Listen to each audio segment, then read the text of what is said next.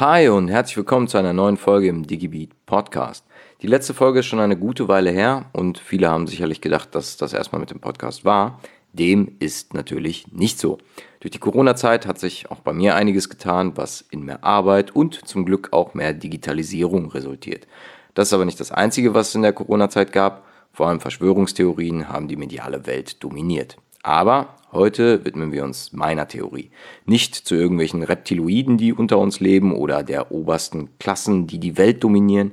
Nein, es geht um das Thema, was alle Gamer und Videospielliebhaber in den letzten Wochen beschäftigt hat, die PlayStation 5 und wie Sony mit der PS5 eine immersive Welt erschaffen kann. Also, los geht's.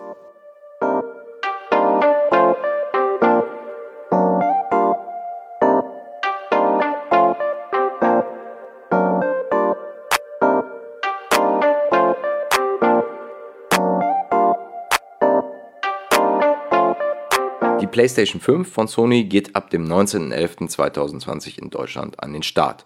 In den USA und anderen Teilen der Welt ist sie schon seit dem 12.11. zu haben, bedeutet auch, dass viele YouTuber und weitere für Sony wichtige Unternehmen und Content Creator die Konsole schon früher in den Händen halten konnten.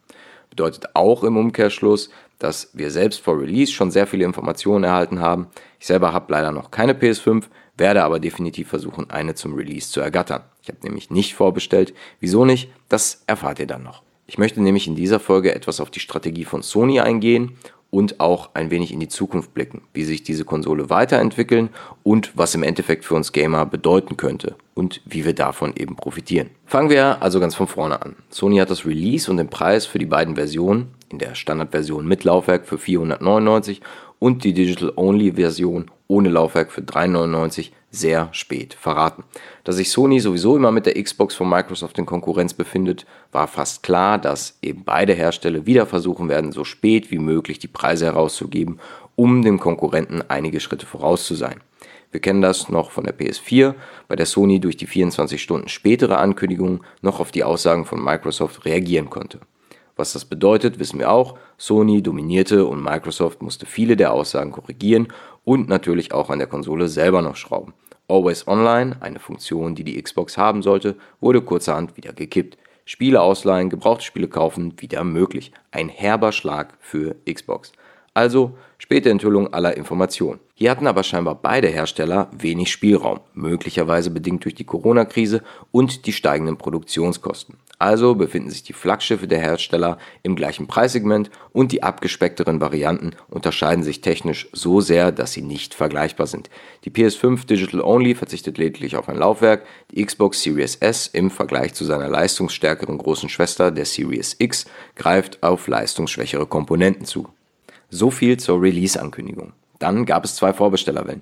Diese hatte Sony schlecht nach außen kommuniziert und die Geräte waren direkt vergriffen, wurden teilweise zu häufig storniert und der Frust war bei den Interessenten groß. Was aber interessant ist, ist, dass nicht zwangsläufig überverkauft wurde, sondern die Abholung im Markt oft ausschlaggebend für eine Stornierung war. In der Corona-Krise wollen wir das, was wir bei der PS4 hatten, nicht nochmal erleben. Auch wenn ich sagen muss, dass mir persönlich dieses in der Schlange anstehen und das Warten durchaus gefallen haben. Das habe ich bei der PS4 damals auch gemacht. Nicht so brutal und rücksichtslos wie in vielen Videos zu sehen, aber da bin ich mir sicher, lag es an der Koordination des Mediamarkts, vor dem wir standen.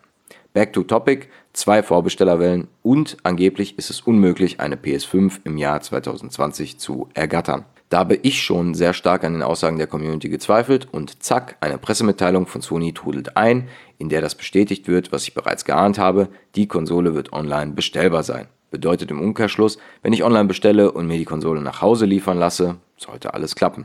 Auch hier wurde einiges von der Community falsch verstanden. Mal abgesehen davon, dass viele aus der Community jetzt Sony die Schuld an den Corona-Maßnahmen geben, naja, ein paar faule Eier sind halt immer dabei.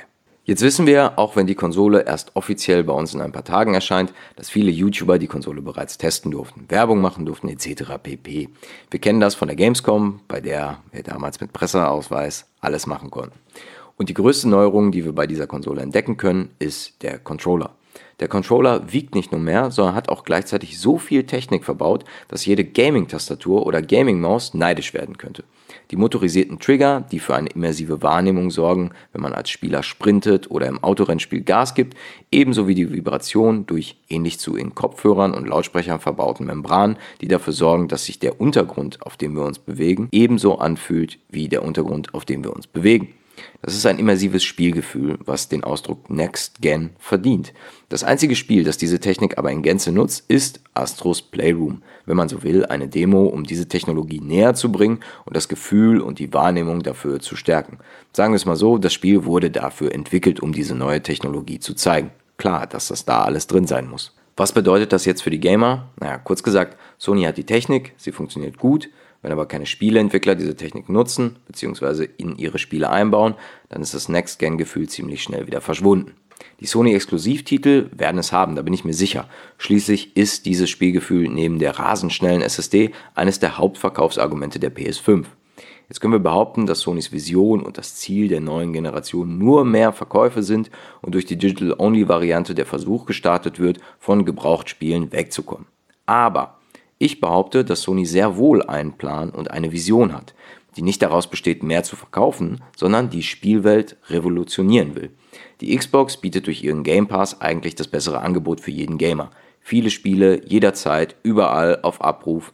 Aber wie der Plan von Sony aussehen könnte, um hier viel mehr zu schaffen als nur ein Spieleangebot, versuche ich jetzt mal zu skizzieren. Sonys Ziel ist es, die immersivste Welt zu schaffen, die wir je im heimischen Wohnzimmer erlebt haben.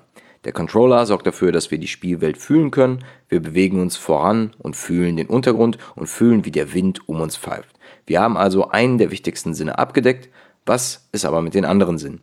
Sony hatte eine technische Präsentation, in der neben der schnellen SSD auch der absolut atemberaubende Sound herausgehoben wurde. Durch das Headset für die PS5 soll ein weiteres dreidimensionales Sounderlebnis ermöglicht werden. Pfeile mit zischendem Sound, die an einem vorbeirasen und Explosionen, die auch im Nachhinein noch für ein Dröhnen sorgen.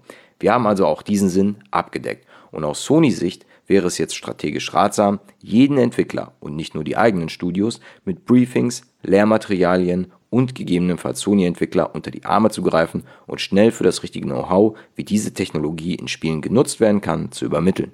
Jedes Sony-unabhängige Entwicklerstudio, und damit meine ich auch die ganz kleinen, wird wahrscheinlich für mehrere Konsolen und auch für den PC entwickeln wollen.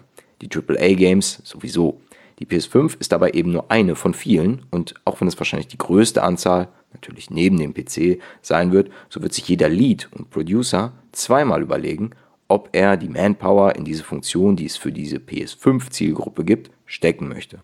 Also wird Sony hierbei unterstützen, um zu beweisen, dass diese Funktion in jedes Spiel integriert werden kann und in jedem Spiel funktioniert.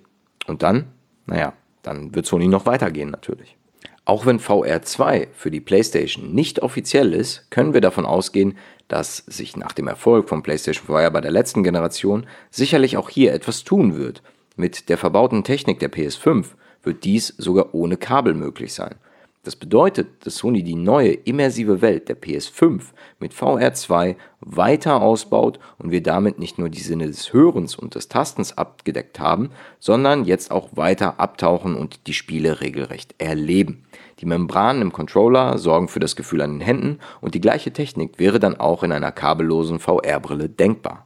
Sonys Strategie besteht also nicht wie bei der Xbox daraus ein möglichst großes Spielangebot auf jeder Plattform, sondern eben das beste Erlebnis zu bieten, was es dementsprechend nur auf dieser Plattform gibt. Das klingt im ersten Augenblick nach Sony bzw. PlayStation Fanboy-Gesabbel, aber aus Sicht von Sony betrachten wir die Thematik eben genau so. Sony wird hier weiter ausbauen, da bin ich mir sicher. Was das weiter bedeuten wird, das werden uns nur die Sony-Ingenieure verraten können, inwiefern man den Geruchssinn oder den Geschmackssinn in diese Spielwelt bekommen kann.